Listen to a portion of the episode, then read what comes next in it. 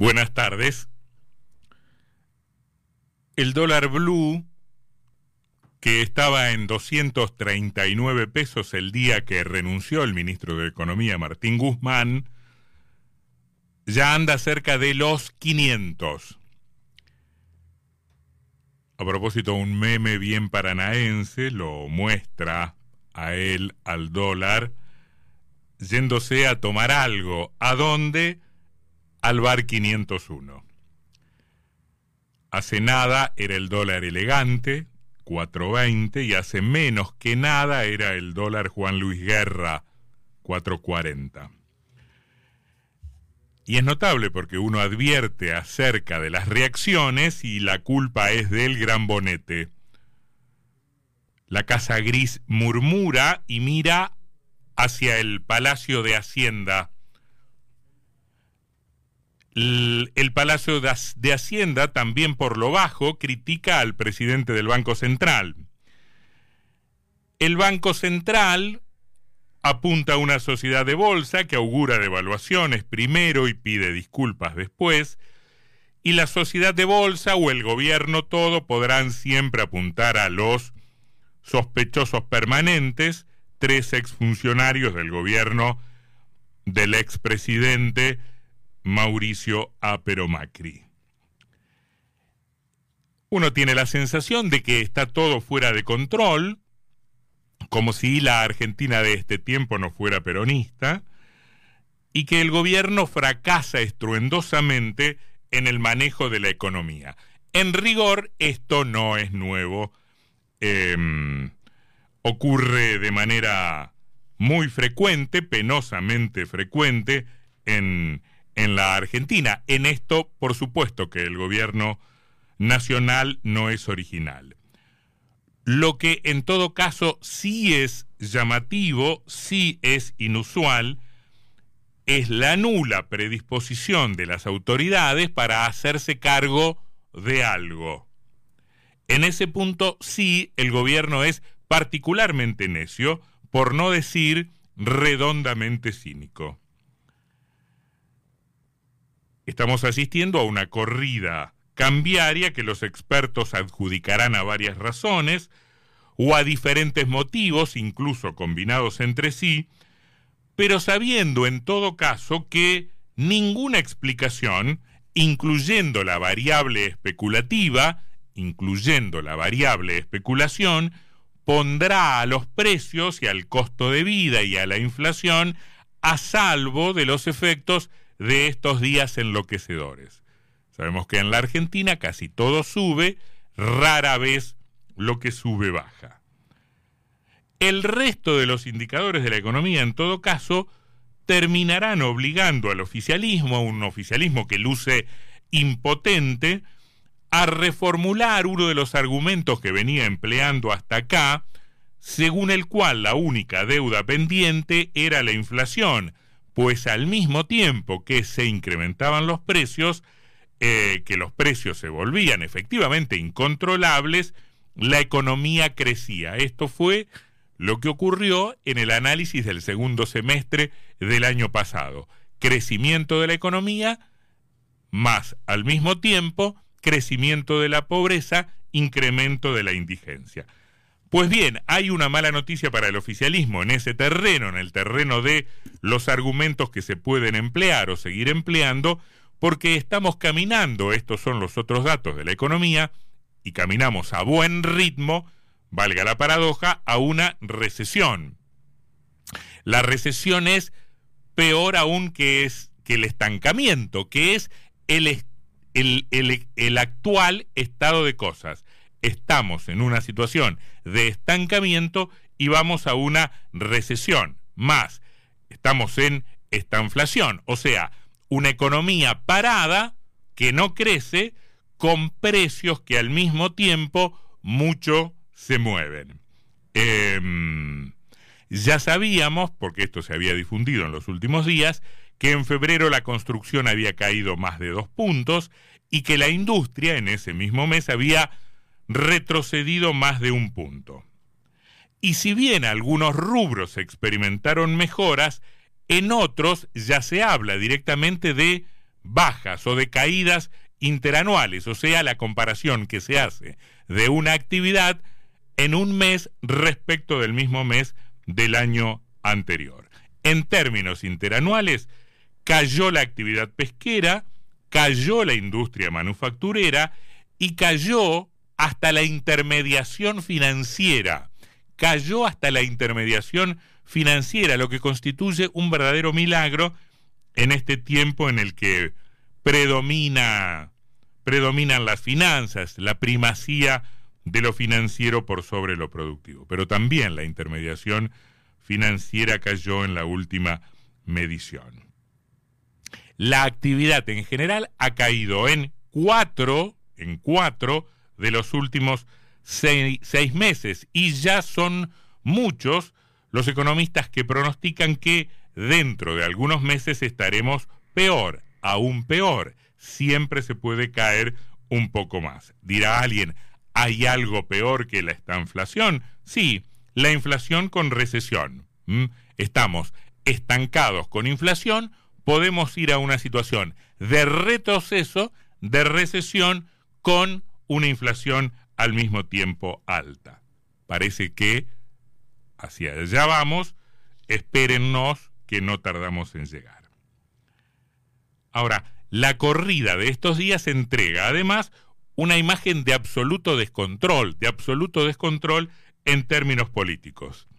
El gobierno nacional parece no tener respuestas para enfrentar el, el panorama. Es como que su caja de herramientas está absolutamente vacía y esto también es una paradoja de la política de este tiempo y de la política del tiempo en que le toca gobernar al frente de todos, su tabla de salvación aparece cuando anticipa que el Fondo Monetario Internacional, o sea, el demonio Fondo Monetarista, le va a adelantar algunos desembolsos y lo pondrá a salvo, eh, como puso a salvo o intentó en su momento poner a salvo a la administración macrista.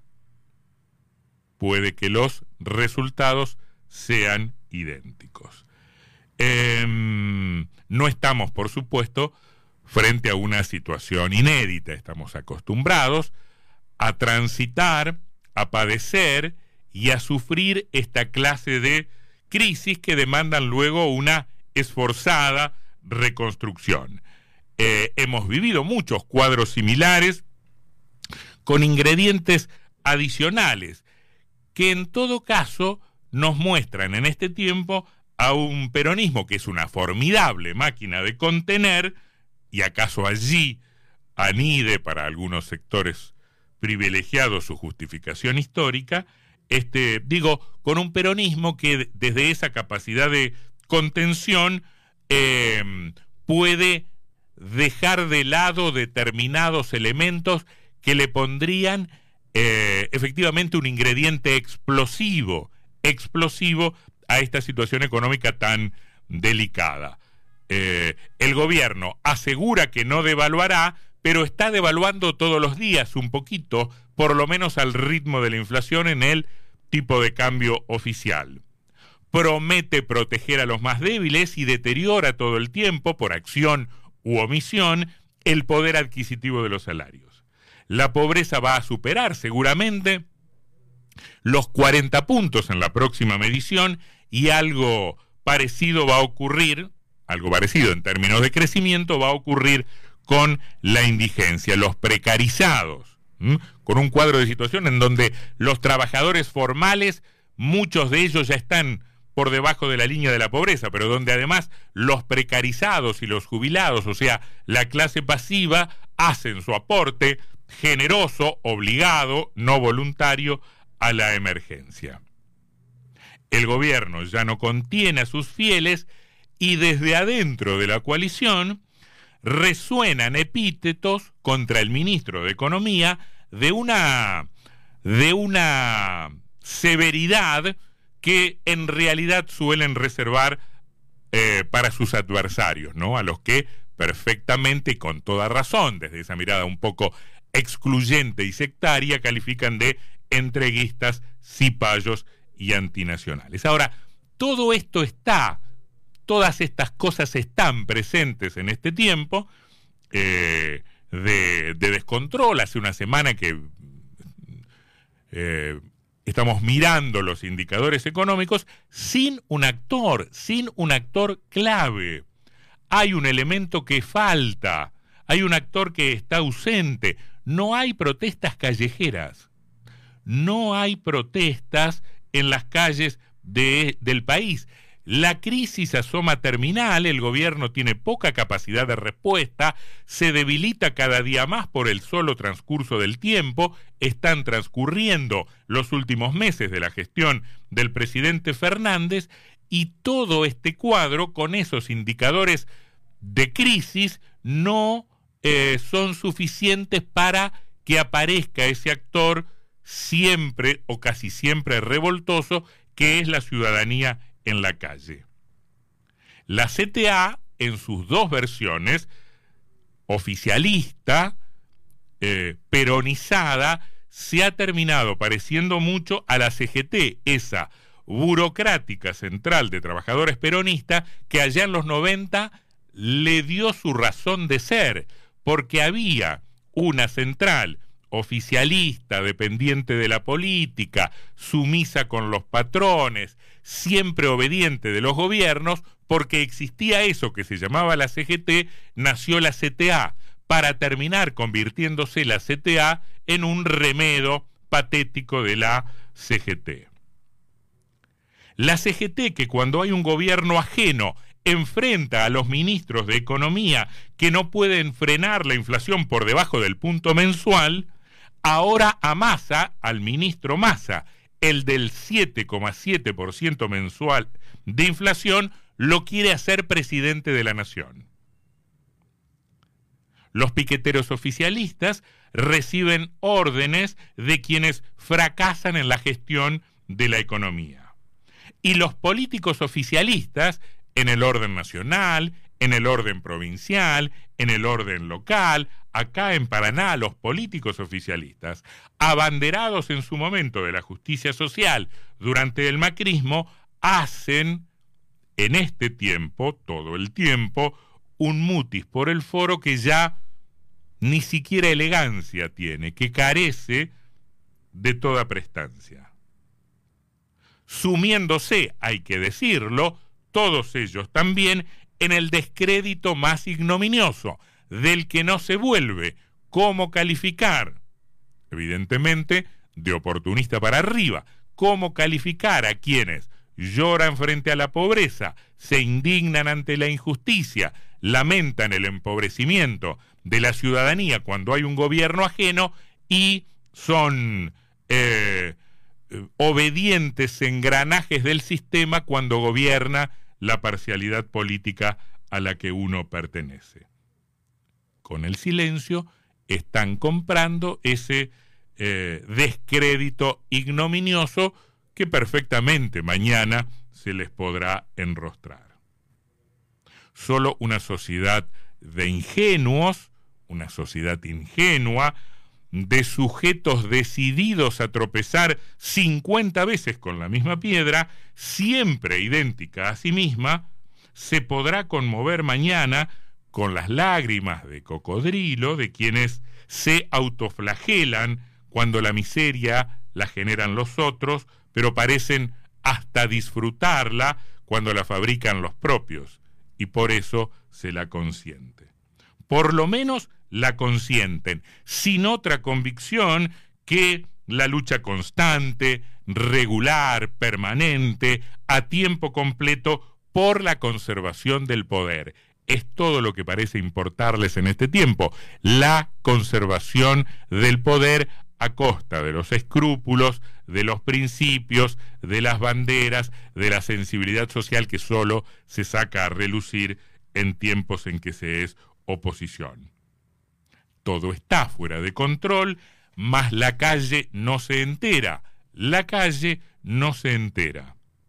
Los encargados de hacer ruidos, de tocar los bombos, de batir los parches, de cantar consignas incendiarias, de arrojar piedras, se han tomado unas vacaciones que transitan ya impasibles su acomodado cuarto año.